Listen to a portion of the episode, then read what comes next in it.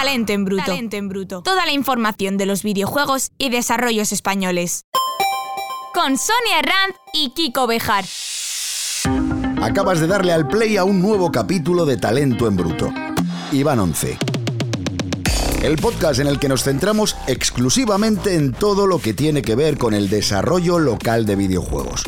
Y ojo con lo que viene en los próximos minutos. Madre mía, no te lo puedes imaginar.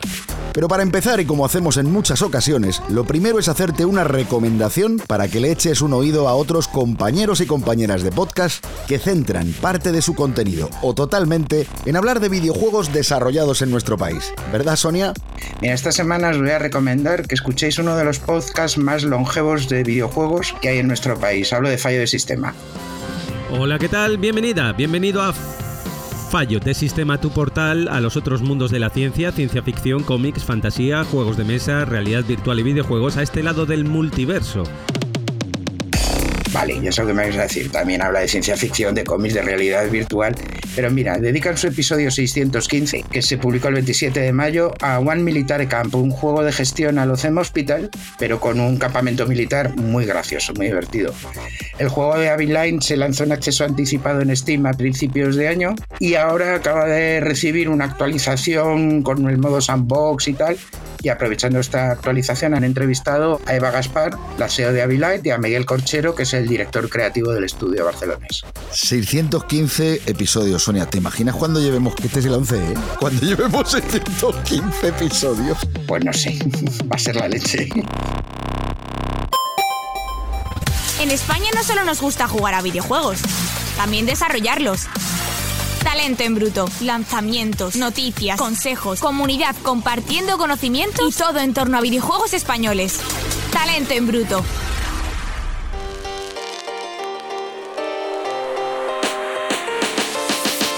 Una de las cosas que Sony está haciendo como si fueran a prohibirlo es asistir a todos los eventos que tienen que ver con videojuegos en nuestro país. Y de hecho, como decía aquel, para muestra un botón.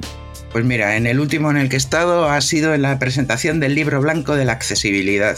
Es una iniciativa de AEBI de Fundación 11 que consiste en una especie de manual que recoge una serie de medidas de accesibilidad distribuidas en eh, cinco categorías en función del grado de dificultad que tienen para implementarse en el juego.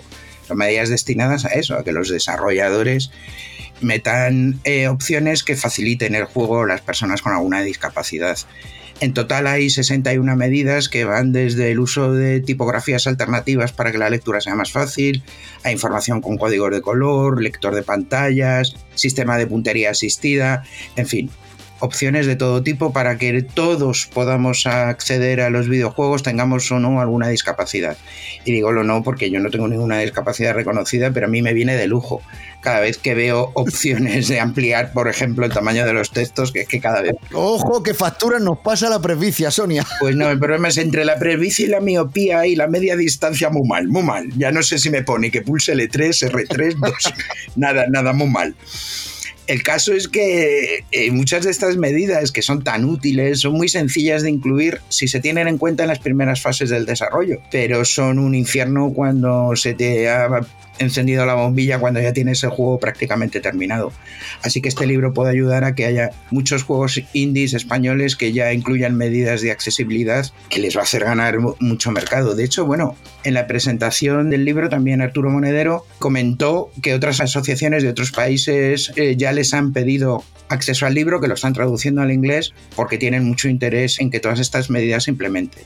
Si sois desarrolladores, podéis echarle un vistazo y descargarlo desde la página de Fundación 11. Por supuesto, el informe es gratuito. Y vamos a hacer una cosa, adelantamos contenido del próximo capítulo. La accesibilidad va a ser protagonista de una entrevista que nos va a demostrar que además la accesibilidad puede ser sin lugar a dudas ese valor añadido que tengan los desarrollos españoles en videojuegos. Hasta ahí vamos a leer. Si quieres descubrir más, próximo capítulo. WhatsApp Talento en Bruto. 649 2040 44. 649 2040 44.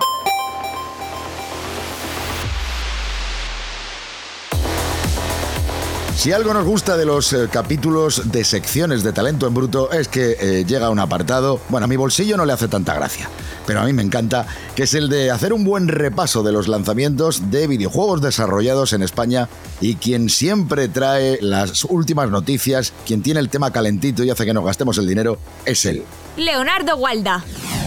Muy buenas, Kiko. Pues hoy traigo, traigo cositas. Ahí ha habido muchas noticias, no las vamos a traer todas para dilatarlas en el tiempo, pero hay muchas y suculentas. Venga, porque además partimos de algunas que son ya de lanzamiento de, del mismo día que estamos estrenando el capítulo, del día 30 de junio, y muchas más, ¿no? Efectivamente, de hecho, hoy se está estrenando ya Ineraches, de hecho lo tengo yo ya ahí preparado en cuanto acabemos la entrevista a ponerme a jugar.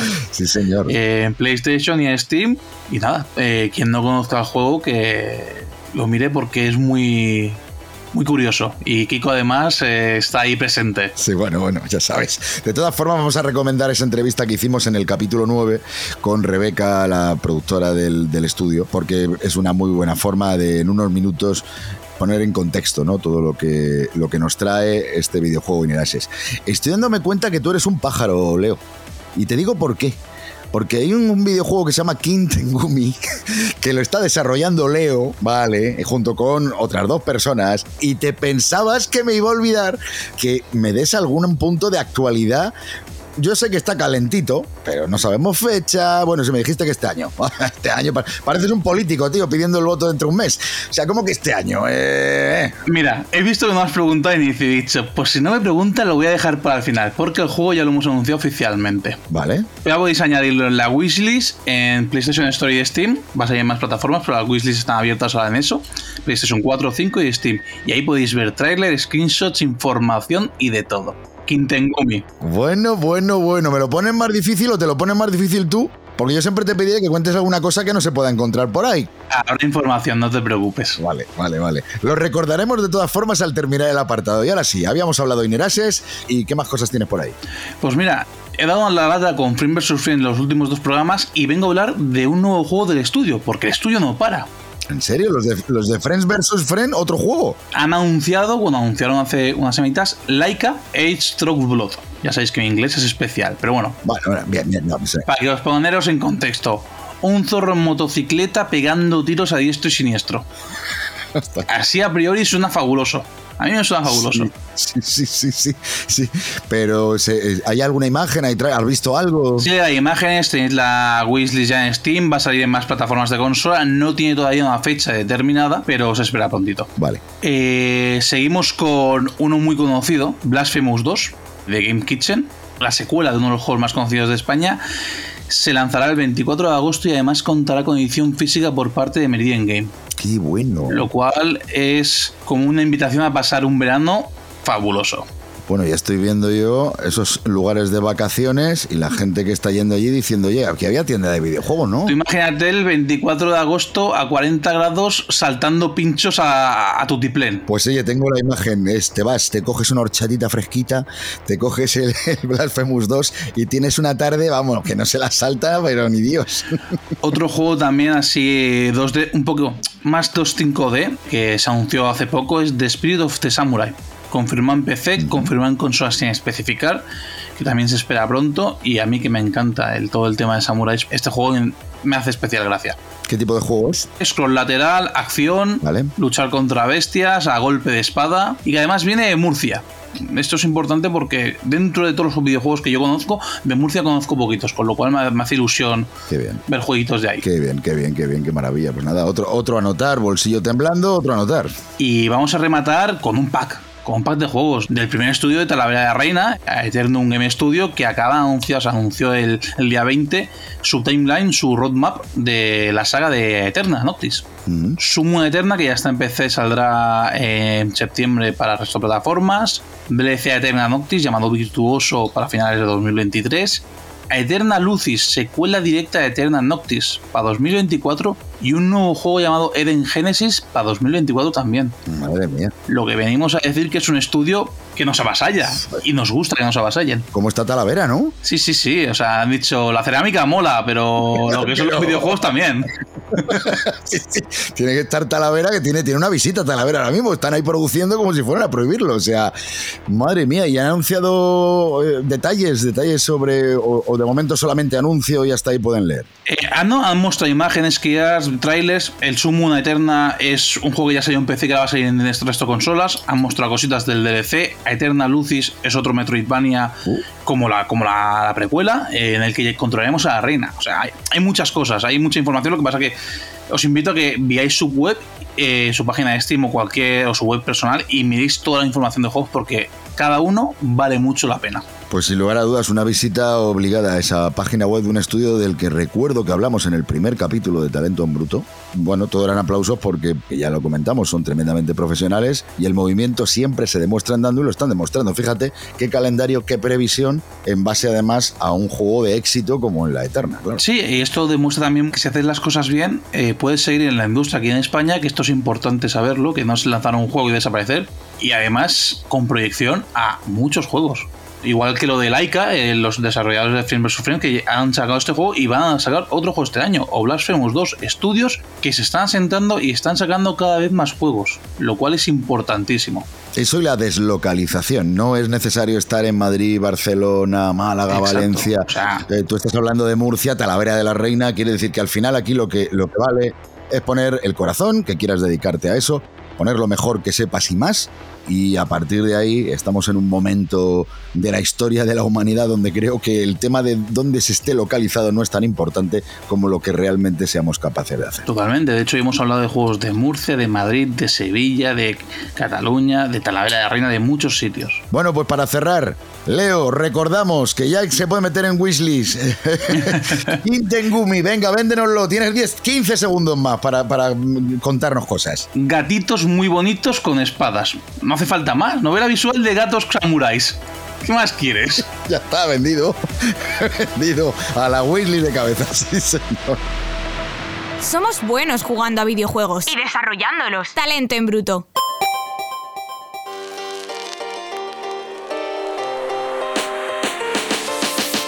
¿Cómo nos gustan los lanzamientos de videojuegos en físico?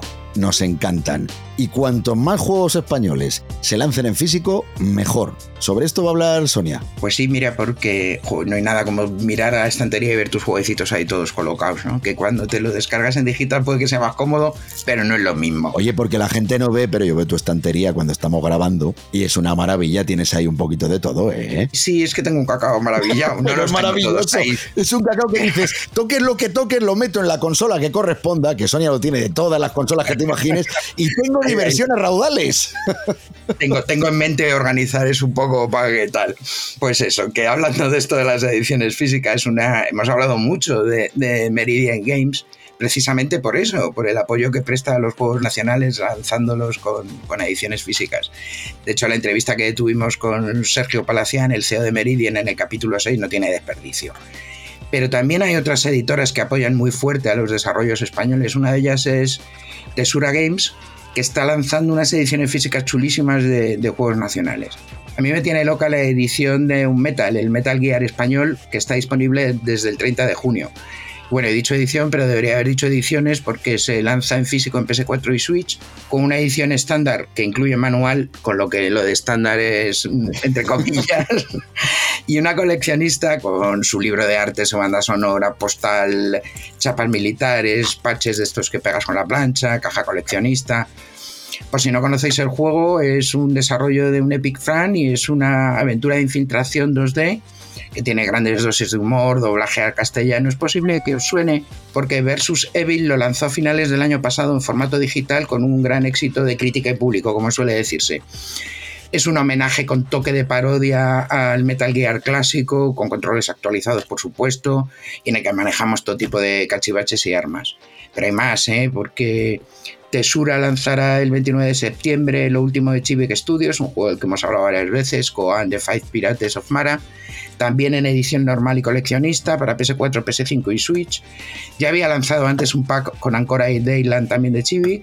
Y bueno, de hecho se encargará de la edición de Oxide Room 208, la secuela del juego de terror de Will Sfert que nos aterrorizó tanto el año pasado.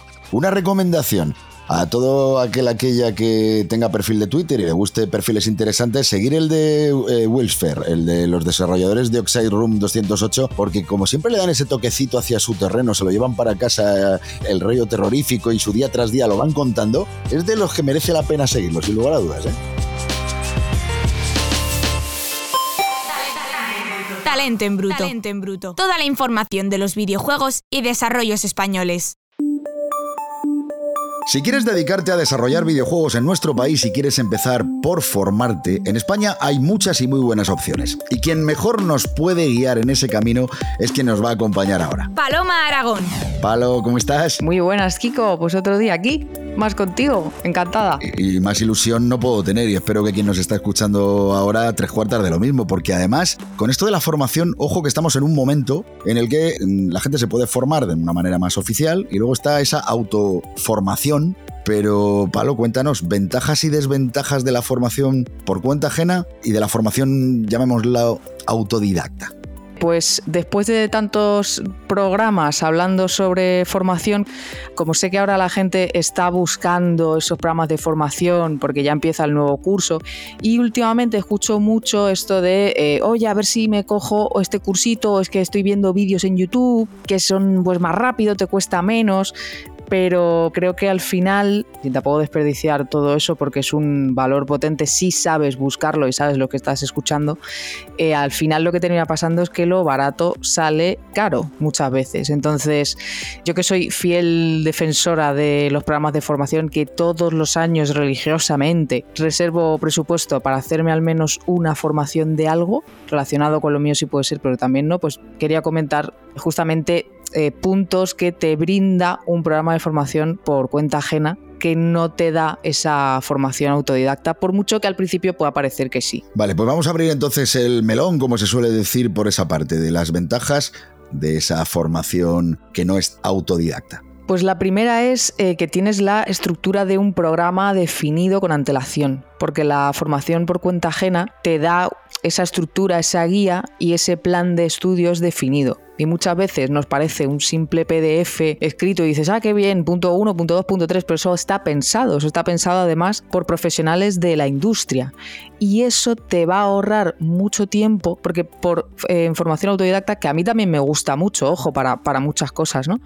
Y es verdad que la complemento, que sería lo ideal, pero es verdad que si solo te enfocas en formación autodidacta, al final yo lo que he observado a lo largo del tiempo es que vas mirando muchas cosas intentas aprender de ahora voy a ver este vídeo, ahora voy a ver este otro, ahora te salta en YouTube otros recomendados, entonces te tiras por ahí y al final es muy desordenado si solo optas por formación autodidacta. Entonces, ¿qué es lo interesante? Es me cojo un programa de formación por cuenta ajena que tiene una guía paso a paso hecha además por profesionales de esa industria, sea videojuegos, sea otra, pero bueno, estamos hablando de videojuegos, y luego complementalo, pues oye, me escucho esta entrevista, me escucho este vídeo o un podcast, pero eh, bueno, siempre teniendo cuidado de, que no te cojas el blog del tío Manolo que una vez hizo una app para móvil y tal.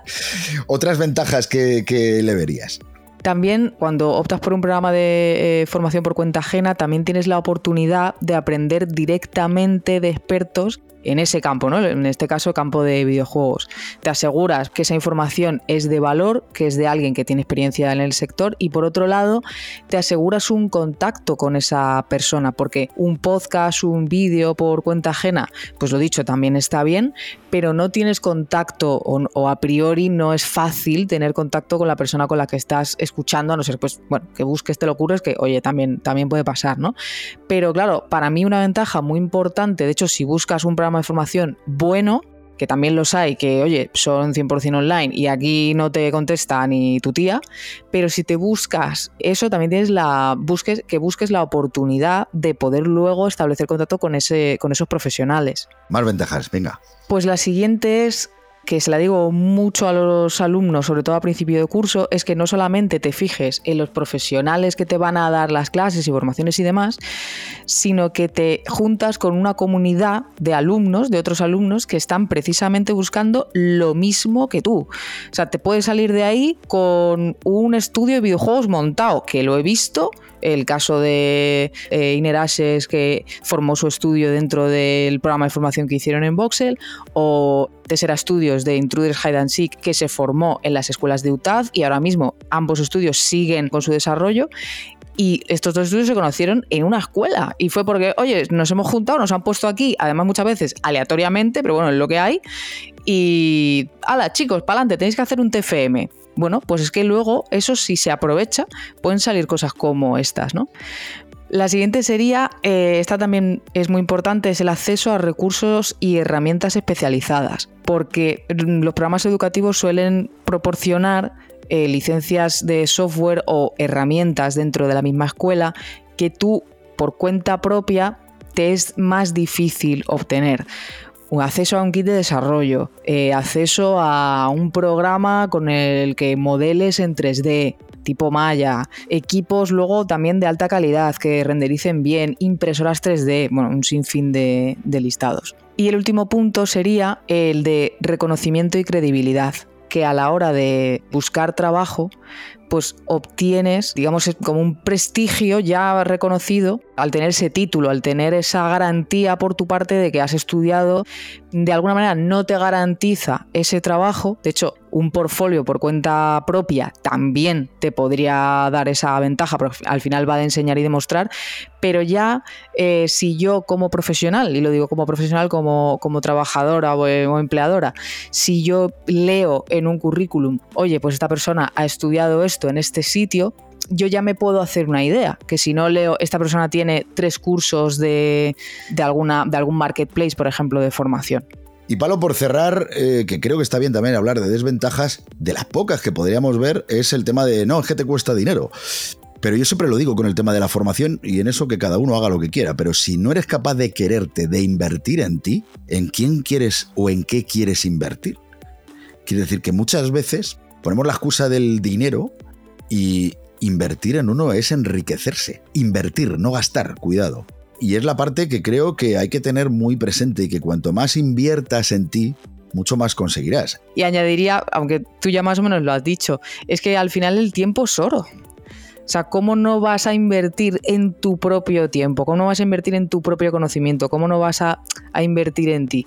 Haciendo formación autodidacta y por tu propia cuenta, podrías llegar a un punto similar o parecido, en mi opinión, mm, se quedaría un poquito por debajo si solo haces formación autodidacta, pero bueno, podrías conseguir al final eh, llegar al mismo punto. Pero eh, si eliges formación por cuenta ajena, es que al final es un acelerador brutal y por eso mismo, también digo, hay que exprimir hasta la última gota de ese programa de formación al que te apuntes. O sea, no te apuntes y luego no vayas a clase, pero si decides al final es una inversión brutal que te va a hacer mucho desarrollo profesional y mucho desarrollo personal también porque te enfrentas a situaciones y a un TFM y todo esto, entonces también te vas a entrenar mucho en la parte personal, pero hay que exprimir hasta la última gota de ese programa de formación que elijas.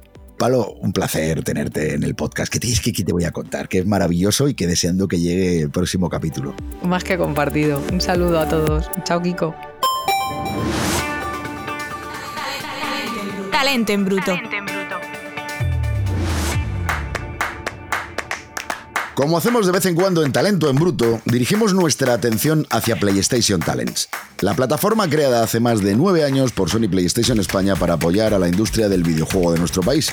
Hoy tenemos una charla que estamos deseando empezar, pero antes hay que recordar que ya está abierta la convocatoria de la décima edición de los premios PlayStation Talents y para que tú y nosotros tengamos la misma información, si estás empezando a encaminar tus pasos profesionales hacia el desarrollo de videojuegos, egoístamente vamos a compartir el audio de la combo, que es cortito y resume perfectamente lo que puedes conseguir si aplicas a los premios. Por décimo año consecutivo, PlayStation España abre la convocatoria para los premios PlayStation Talents. Si tienes un proyecto independiente, original y de calidad, apúntate ya para hacerlo realidad. Más de 100 propuestas se presentan cada edición a los premios PlayStation Talents. Y en nuestro décimo aniversario tenemos para ti nuevas sorpresas. Las categorías en las que puedes participar son Mejor juego del año, mejor idea original, mejor historia original, mejor diseño de juego, juego con el mejor arte, mejor banda sonora original, mejor juego para la prensa, mejor idea para DualSense, mejor idea para PlayStation VR, mejor juego Industria Española y premio especial Compromiso PlayStation. Si tu proyecto es elegido como el mejor juego de 2023, recibirás 10.000 euros para desarrollar tu videojuego. Te embarcarás en la aventura de crearlo junto a la familia PlayStation Talents. Recibirás asesoramiento personalizado y formaciones para llevar tu juego al siguiente nivel. Te ayudaremos a publicarlo en multiplataforma y PlayStation Store. Accederás a kits de desarrollo de PlayStation y contarás con una campaña de promoción y marketing en canales PlayStation.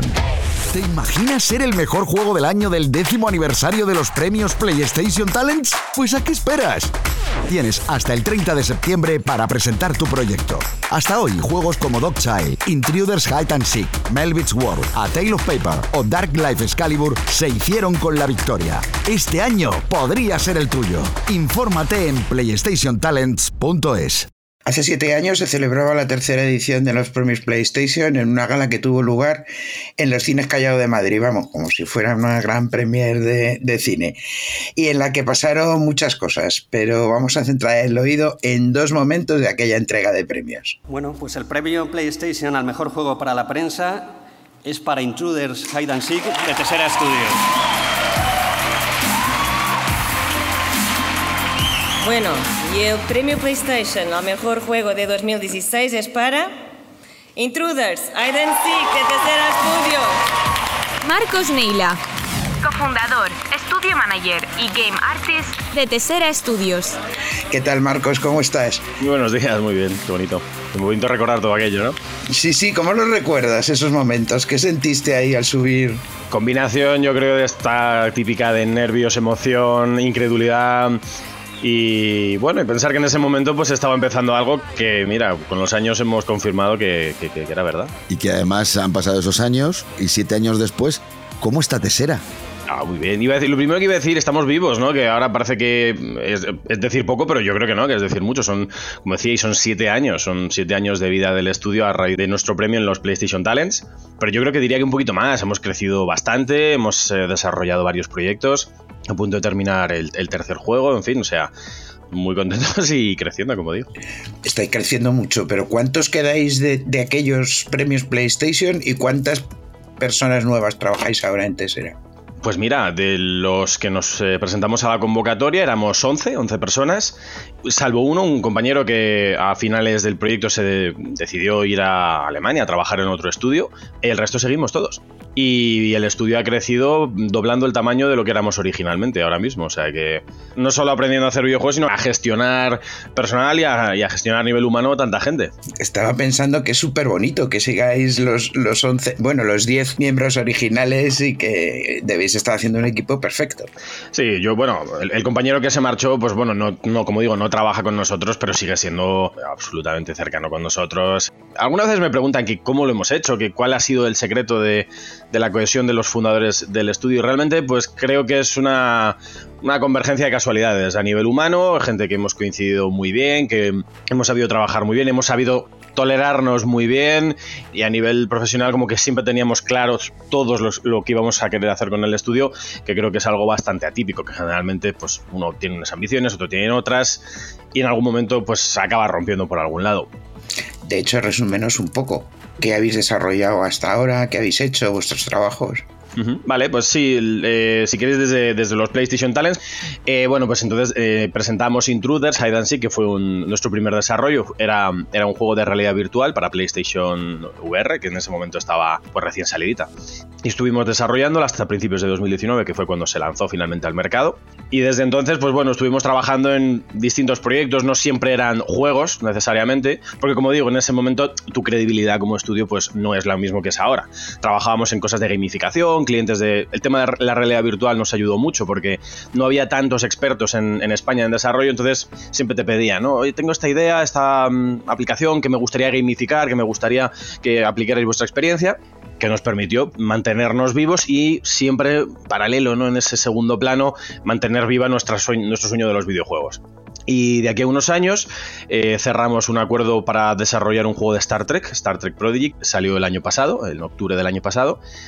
Fue bastante interesante la experiencia, funcionó muy bien, salió el cliente salió súper contento. Es una marca, como podéis comprender, muy complicada porque hay mucho fan, mucha gente esperando cosas muy concretas, entonces es, fácil equivocarse ¿no? a la hora de, hacer cosas con este tipo de marcas. Pero bueno, entonces el, licenciatario salió muy contento y, y hemos seguido trabajando. De hecho, ahora actualmente estamos cerrando un juego de Transformers también y ya poco a poco no tienes que demostrar tantas cosas, se fían más de tu profesionalidad y en principio sale, sale este año, sale en octubre de este año. Bueno, nuestros sueños también volver en, en algún momento a nuestras propias IPs.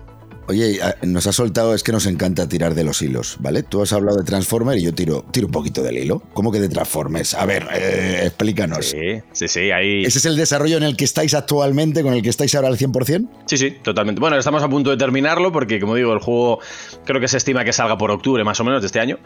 Y entonces estamos a puntito de terminar ya lo que es propiamente el desarrollo. Y sí, sí, es un juego que se basa en una serie de, Netflix, la de Transformers Earth Spark, que es una serie de animación que ha salido ahora. Leaos con los robotitos. Ah, hemos estado todo este último año a pico y pala, levantando ese proyecto. Esto que nos cuentas es fantástico, el, el crecimiento del estudio de una manera muy sólida y muy tal siento curiosidad por saber en qué medida os ayudó a conseguir todo esto, el ganar los premios PlayStation y posteriormente desarrollar bajo el paraguas de PlayStation Talents. Pues yo puedo contar mi experiencia personal, sin duda fue el primer escalón, el primer ladrillo para construir lo que es hoy la empresa, eso yo creo que lo tengo claro, ese espaldarazo de confianza y algo sobre lo que empezar a construir yo siempre lo he dicho, creo que fue clarísimo. En el momento en el que nosotros estábamos éramos estudiantes recién salidos de, UTAD, bueno, que es el máster del que, donde nos conocimos y montamos el equipo. Era nuestro proyecto de fin de grado, entonces de ahí a convertir eso a un producto oficial, lanzarlo y sobre todo a sentarte como estudio, o lo tienes muy muy claro o te tienes que asentar sobre algo y en nuestro caso creo que fue el ganar los PlayStation Talents y decir, bueno, pues eh, ahora esto es un poquito más que un proyecto universitario, vamos a sacarlo de forma profesional, vamos a lanzarlo al mercado y a ver qué pasa. Sé que muchos estudios normalmente hacen su proyecto, sale al mercado y luego pues simplemente el equipo se disuelve y acaban encontrando trabajos en distintas empresas. Nosotros, como digo, funcionamos muy bien. Ni siquiera se planteó mucho la posibilidad de disolverlo una vez terminado el proyecto con PlayStation Talents. O sea que paso uno, paso uno y absolutamente necesario para, para, ser lo que somos hoy. Y además vamos a hablar en plata, que es que no solamente fuisteis ganadores de esos premios PlayStation Talent, que parece que solo... No, no, es que ganasteis más premios. No, la verdad es que sí, con Intruders eh, cumplimos, eh, vamos, muy muy por encima de nuestros mejores sueños. La verdad es que el Fan and Sirius, el Game Lab, también ganamos Mejor juego para la audiencia al año siguiente en el South by Southwest, que también nos volvieron a invitar. El primer año fue desarrollar el pitch de proyecto y valoraban el, el pitch que habías hecho fue el mejor de ese año. Pero el año siguiente nos presentamos ya con el juego terminado y la audiencia votaba los juegos de, pues de la feria que, había y ganamos también al mejor juego de realidad virtual de aquel año. De hecho, siempre digo que fue como mi, mi momento profesional de más nervios y más emoción, porque evidentemente te cruzas el océano, vas a Estados Unidos, ya solo la experiencia era genial. ¿Cómo puedes imaginar en la gala rodeado de gente como Insomniac a un lado, God of War a otro, estábamos literalmente, yo tenía al, tipo de Insomniac que acaba de hacer Spearman a mi derecha. Y dice, no, no, pues que, tú también has ganado un premio, sube a, a, dar el discurso. en inglés, ahí en Estados Unidos. Ostras, es que no me podía, lo que se suele decir, no me he preparado nada. Te juro que no me había preparado nada. Era, eh, no, lo siento, no sé qué decir, esto es una cosa única. Sí, sí, la verdad es que muy, muy contentos. Eh, como digo, Intruders fue mm, fue nuestro primer juego, lo decimos en nuestro bebé y lo queremos, vamos, como... Que tiene muchas cosas malas, evidentemente, porque es tu primer juego, ¿no? ¿Qué vas a decir? Pero, pero sí, sí, funcionó muy bien y... No, no, y que además a raíz de lo que denominamos esas cosas malas es como aprendemos. Por supuesto. Yo creo que esto también se podría trasladar, por ejemplo, a, a PlayStation Talents, que durante todos estos años ha ido modificando, ha ido creciendo, y yo creo que la experiencia con estudios como el tuyo son las que les han ido marcando el camino, mejorando cada año y yo qué sé, por poner un ejemplo, lo relacionado con multiplataforma. Intruders no solamente se juega en Play, ¿en cuántas plataformas lo habéis lanzado también? Pues ha salido en PC, salió para la realidad virtual de PC y recientemente ha salido para Switch también. O sea, ha habido una portabilidad bastante extraña porque fíjate, un juego de realidad virtual hacer ese salto a Switch hubo que cambiar bastantes cosas, pero, pero sí se pudo, se pudo adaptar a, distintas plataformas. Sí, sí. Oye, no sé si te acordarás, pero yo estaba, andaba por UTAT, no sé a qué fui, y estabais allí con un prototipo de, de Intruders con un visor que no me acuerdo ni cuál era, que creo que me dijisteis que también era un prototipo y tal. Y yo dije, hay realidad virtual, realidad virtual. Lo quiero probar. Y me lo puse, giré la cabeza y me cogí un pedo en ese mismo instante terrorífico. Porque, claro, que luego me explicaba, y no joder, es que al ser un prototipo, los frames y tal, ¿cómo ha cambiado la realidad virtual en estos siete años? Yo es que soy muy creyente. Para bien, por suerte, porque sí, sí. No recuerdo, además no quiero dar marcas, ¿no? porque esto siempre queda muy mal. No, pero, pero sí que es verdad que en ese momento no eran las PSVR, evidentemente, eran, eran de los primeros dispositivos que había. Y claro, yo creo que en ese momento en el que estuvimos nosotros enseñando, eh, los FPS debían estar por los suelos. Claro, era una de las cosas que, pues, que más te pueden afectar al, a los mareos. De hecho, las PSVR 2 las pude probar y me pareció una, una absoluta maravilla. El refresco ahora es magnífico, la resolución de cada ojo. Es que todo eso suma a que la percepción que tenemos de un poco de las escenas no nos produzcan los mareos. O sea, se, pueden hacer tantas cosas que nosotros no podíamos. Cuando desarrollas en VR, por ejemplo, la, optimización tiene que ser muy alta, ¿no? al menos en el, momento en el que lo hacíamos nosotros, no podíamos poner pues, efectos de luz, pues, procesos, en fin, un montón de cosas que yo ahora he visto en juegos. Eh, jugamos al Horizon, por ejemplo, es que una maravilla. Digo, pero si es que están jugando con luces volumétricas, yo no podía hacer eso. Y eso es porque el dispositivo simplemente es más potente. Lo que hizo PlayStation en aquel momento con las PlayStation VR 1 a mí me pareció magia, casi brujería. Es como sacar de un dispositivo que no estaba pensado originalmente para tener VR, un dispositivo de VR funcionaban sorprendentemente bien. Pero claro, ahora la nueva PlayStation ya está pensada para las, para las VR. Entonces, la potencia gráfica mm, pues es que te permite hacer maravillas y, y evita mareos. Y además yo creo que la gente ya con los años se ha, hecho un poco más, se ha acostumbrado más a la VR. Quizá la primera vez que te las pones te marean más, pero ya si lo haces más, te acabas acostumbrando. Yo según qué juegos me sigue pasando. Sí, según qué juegos. según qué juegos me siento muy desgraciada por eso. Hay algunas reglas que en su momento al principio había que tener más en cuenta. No sé, no muevas la cámara del jugador horizontalmente porque produce mareos, una ciertas cosas. Y yo creo que eso ya... Eh, está superado. La gente ya, he visto hacer barbaridades. Yo, pues esto no se podía hacer, que esto produce Mario. tú tira. Sí, sí. Marcos, eh, permítenos que vamos a aprovecharnos de ti. Nos encanta hablar de tripas en, talento en bruto que interesen a quienes están empezando en esto de desarrollar videojuegos en España. Y yo tengo una curiosidad que quiero que vuelvas a narrar, que es cómo consigue un estudio Nobel que sin recursos económicos, ¿vale? Tú no tienes un duro, estás desarrollando, ¿cómo se consigue que alguien como Xavi San Martín de la Oreja de Bango componga la banda sonora original de tu juego, que es lo que hiciste con Intruders. Yo me quedé flipado, aparte de que sigo diciendo que Winter es un pedazo de canción acongojante, iba a decir algo mucho más, más grueso. Acongojante, sí. Yo coincido totalmente. De hecho, Winter es, eh, bueno, es la banda sonora, es el tema principal de la banda sonora de Intruders y vamos, cuando nos lo presentó Xavi, pues. Ya, pero ¿cómo lo hiciste? Me refiero, tenía. A ver, que todo pueda ser que digan, no, bueno, escucha, que yo tengo pasta, ¿me entiendes? Que a mí no necesito patrocinadores, pero no, lo sé si fue por ahí, o sea. No, pues, que, pues lo primero yo creo que es algo imposible de recrear, que es eh, encontrar una persona de la talla humana enorme como es Xavi San Martín y la casualidad, porque en el fondo nosotros en ese momento estábamos trabajando en, Matadero, ¿no? que era eh, donde estaba PlayStation en aquel momento, en Factoría Cultural, y circunstancialmente pues Xavi San Martín pues estaba visitando en la zona y se puso a ver los proyectos y le enamoró el proyecto, le gustó. O sea, estuvo pasando, le, enseñamos, eh, oye, ¿puedo verlo? sí, claro, por supuesto. Había dicho gente, este San Martín, ¿no? Sí, sí, sí, sí. ¿qué hace aquí? Ni idea. Entonces probó el juego, le encantó y salió de él totalmente. O sea, salió, oye, a mí me encantan los videojuegos, llevo mucho tiempo queriendo hacer alguna cosa de estas. Nos dijo, ¿os importaría que yo os ayude? Y digo, me va a importar, por favor. Pues esto es. O sea, te viene, claro, un tipo con Grammys, por la, pues, pues siguientemente te voy a dejar, claro que sí. Y como digo, es una cosa de, que es un ser humano magnífico, nos estuvo dando opciones, porque además como digo, podría perfectamente habernos impuesto su estilo su, y de ninguna manera entró totalmente en el, en el desarrollo con nosotros nos daba opciones, le decíamos, Xavi, esta nos encanta, pero creo que no pega bien, sin ningún problema, estaba de gira en ese momento y nos iba mandando opciones, bueno, ahora estoy en México, cuando llegue al hotel os mando una segunda. Digo, joder, es una maravilla, de verdad. Y, pues así fue, fue, como digo, casualidad y una combinación de, de, coincidencia y, ganas de, colaborar con nosotros. Porque evidentemente nosotros pues, en ese momento, pues claro, ¿qué le podemos ofrecer? poco, muy poco. No, pues oye, cumplir un sueño de participar en un videojuego. Sí, sí, Que no es poco. La banda sonora es, es una auténtica maravilla. Oye, ahora, después de que han pasado estos siete años, me gustaría que me dijeras cómo ves la industria del desarrollo en España ahora mismo, en estos momentos. Pues yo, mm, a ver, hay cosas que no han cambiado. Creo que el talento en España cada vez eh, es mejor. Ahí la gente sale más formada. Hay muchas escuelas que sacan profesionales cada vez más formados y mejor formados. Es fácil encontrar talento, pero también es fácil que se nos vaya talento, que es una, una lacra que yo llevo mucho tiempo intentando remediar desde Tessera, ¿no? Que la gente que sea buena no tenga que buscarse su vida fuera de España. Si quieren hacerlo, genial, pero siempre es una lástima formar, formarlos aquí, pues que se te vayan pues, a Alemania o a Estados Unidos o lo que sea.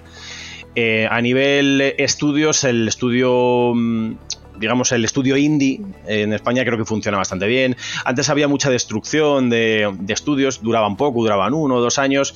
Por ejemplo, el otro día en la presentación del libro blanco se, comentó que los estudios cada vez se asientan más. No hay tantos nuevos al año, pero sí que se asientan más, lo que creo que es muy buena señal. Significa que los que tienen clara la idea de formar un estudio se pueden ganar finalmente la vida con esto. Y lo que digo, nosotros eh, recibimos pues muchos eh, correos, muchos portfolios de gente de distintos sectores y no, diré que es sorprendente, pero bueno, es, alentador ver la, calidad, la cantidad de gente que hay con tan, tan buena capacidad para trabajar en la industria. Una de las preguntas que intentamos eh, dar respuesta con la generosidad de los invitados en Talento en Bruto es si es posible vivir del desarrollo de videojuegos en España. En tu caso es un claro sí, pero ¿qué consejo le darías a las, los jóvenes desarrolladores para que ellos también lo logren. Tres claves. Mira, fíjate, muy fácil, yo siempre lo digo, es las que te hubiera gustado que te dieran a ti cuando estabas empezando, las que te hubieras dado a ti mismo también cambia un poco el enfoque, ¿no? ¿Qué es lo que quiere la persona en cuestión? Por ejemplo, en, mi caso, eh, yo ya había trabajado por cuenta ajena, no en, los videojuegos, había trabajado en otros sectores y pues no me había gustado la experiencia y yo sabía que me gustaría estar en la posición en la que estoy hoy ahora mismo, que es mi propio estudio, ser, entre comillas, mi propio jefe. Y para eso el mayor consejo, y creo que es clarísimo, es la paciencia. Creo que hay que tener claro que es un camino largo, trabajado y no ahogarse o no precipitarse o frustrarse en el camino. O sea, es un proceso de empezar con pocos recursos y poquito a poquito ir, como digo, mejorando tu experiencia, ir ganando tu, reputación en el sector. Creo que si no tienes recursos de inicio, la paciencia es tu mayor aliada. Y en realidad, eh, si buscas el, trabajo por otro lado, es que es lo mismo. Necesitas eh, tener experiencia. Mucha gente exige, cuando contrata profesionales, pues que ya hayan trabajado en proyectos, ¿no? Entonces la gente dice, bueno, pues si nadie me da esta oportunidad, ¿cómo voy a trabajar en los proyectos? Nosotros en eso, en principio, no, no nos es importante.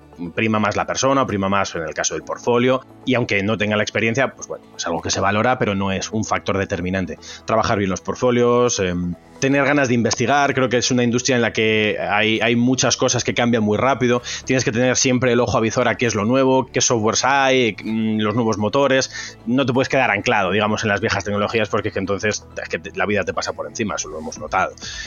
Entonces eso, eh, paciencia, muchas ganas de investigar y una buena actitud hacia todo esto. Pero vamos, sí, respondiendo a tu pregunta, sin duda se puede vivir del videojuego. Estamos creciendo entre todos. Y ahora ya para cerrar y para hilar un poco con ese principio tan emocionante que hemos vivido. ¿Animarías a un estudio Nobel a presentarse a esta décima edición de los premios PlayStation? Yo, sin duda, vamos. O sea, yo creo que el momento en el que los estudios se presentan a PlayStation Talents es un momento, pues, como imagino que parecido al nuestro, de que, estás empezando, eh, tienes muchas ganas de demostrar lo que eres. Es un escaparate muy bueno para demostrar de qué es capaz el estudio. Teniendo eso claro, me parece un paso, vamos, fundamental. Aunque solo sea por egoísmo. Totalmente. Tuvimos una entrevista con Daniel Sánchez Crespo de Novarama y nos dijo una frase que hablaba un poco de, sus comienzos y dijo que si yo voy más lejos es porque me subí a lomos de un gigante y animaba a que todos aprovechemos al principio a subirnos a lomos de algún gigante, ¿eh? no en ninguno en concreto. Y la verdad es que si piensas la frase, no está mal tirada, porque es cuando más necesitas. Obviamente, cuando el gigante eres tú, pues habrá muchos que quieran subirse y, ahí también te aprovecharás de ello y saldréis ganando ambas partes, ¿no? Pero quizá por egoísmo. Sí, las primeras oportunidades son muy difíciles, evidentemente. Lo que decía, tanto a nivel tuyo profesional como empresa. Eh, es muy difícil que alguien te dé la primera oportunidad, que confíe ciegamente en alguien sin haber demostrado prácticamente nada. Pues esta es una primera oportunidad. Sin esto, el escaparate es mucho más difícil, es mucho más difícil darse a conocer, mm, publicarse, es, eh, o sea, creo que, que, que sí, sí, que estas, que estas cosas hay que tenerlas en cuenta y agarrarlas cuando vienen. Qué auténtico placer, ¿verdad, Sonia? Tener aquí a Marcos. Pues totalmente. La verdad es que dan ganas de seguir indefinidamente hablando contigo. Totalmente. Oye, una cosa, perdóname, Sonia, es que eh, te- yo tengo una duda eh, a nivel profesional como locutor. ¿Es tesera o tésera? Porque como locutor, cuando he locutado, que me han contratado, me han pedido que diga tésera, te acabo de oír decir tésera, pero verdad que todos lo llamamos tesera, yo el primero. Bueno, esta es la discusión habitual. Si no te preocupes porque esto todo el mundo lo pregunta, incluso dentro del estudio lo decimos mal. O sea, es, es Tessera porque el, el origen del nombre es 4, es el número 4 en griego. Nosotros éramos el grupo 4 en UTAD y de ahí viene todo, ¿no? Éramos el grupo 4 y salió por la palabra nos gustó en griego. Entonces, técnicamente es Tessera. Ahora, que todo el mundo dice Tessera, Tessera. Bueno, yo me lo apunto, a, ni- a- a nivel particular me lo apunto, por si alguna vez tengo que volver a locutarlo, diré tésera, sabiendo además que me encanta que no lo hayas contado de dónde viene. Pues yo voy a ver si me, lo- me mentalizo. Como no tiene la tilde. No lo sé, no, porque griego, que es la palabra. Nos convertimos internacionales así, de repente. Vale, vale, pues me lo voy a apuntar. Para que no se me pase más. Pues lo dicho, ha sido un auténtico placer. Muchísimas gracias, Marco. Pues a vosotros. Para dudas, comentarios y propuestas, escríbenos un email a cuéntanos arroba talentoenbrutopodcast.com cuéntanos arroba talentoenbrutopodcast.com o un mensaje de audio a través de WhatsApp al 649 20 40 44 649 20 40 44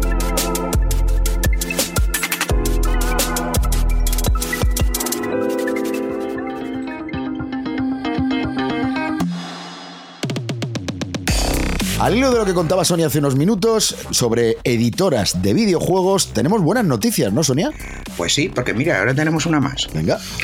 Eh, se presentó a finales de junio. A lo mejor os suena Artax Game, que es un estudio de desarrollo con sede en Madrid que se fundó en 2016. Ha lanzado varios arcades para dispositivos móviles y para consolas.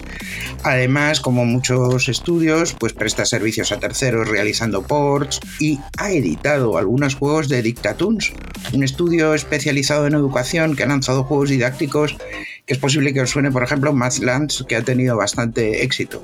Pues bien, Artas Games ha decidido ir un paso más allá y va a apostar por la publicación de nuevos juegos con el compromiso de ofrecer un enfoque colaborativo y transparente, ¿no? que, sea, que sea todo un win-win. A través de Friendly Publishing, la compañía busca ser un socio de confianza para desarrolladores emergentes, para pequeños estudios, incluso para estudios establecidos. Va a ofrecer respaldo de marketing con la larga experiencia que ellos ya tienen, soporte técnico y orientación en todas las cuestiones de publicación. En la presentación de Friendly Publishing, Jesús Luengo, el CEO de Artas Games, ha invitado a los desarrolladores interesados en colaborar con ellos a ponerse en contacto a través de su página web, pues eso, artasgame.com. Y con esta buena noticia y con el adelanto que ya te habíamos hecho también hace un rato sobre que el próximo capítulo de Talento en Bruto va a tener una entrevista donde la accesibilidad en videojuegos va a ser muy protagonista, llega el momento de cerrar esta edición de hoy. Oye, como siempre ha sido un auténtico placer estar aquí y quiero dar muchísimas gracias a todos los que nos escucháis todas las semanas. Beso enorme, Sonia, beso enorme al escuchante. Me gusta cuando dices escuchante y no oyente. De esto hablaremos. Es que tenemos tanto chascarrillo, Sonia y yo, que no ponemos y tal, pero que de verdad quedan para hacer mm, seis podcasts más. Que algún día, algún día lo mismo los compartimos. Qué miedo me das. Cuídate, Kiko. Un saludo. Cuídate, Sonia. Talento en Bruto, el podcast que se publica todos los viernes en el que tenemos muy claro que en España nos encanta jugar a videojuegos y desarrollarlos. En la producción, benditos videojuegos producciones con la coproducción de EOB Productora. Talento en bruto,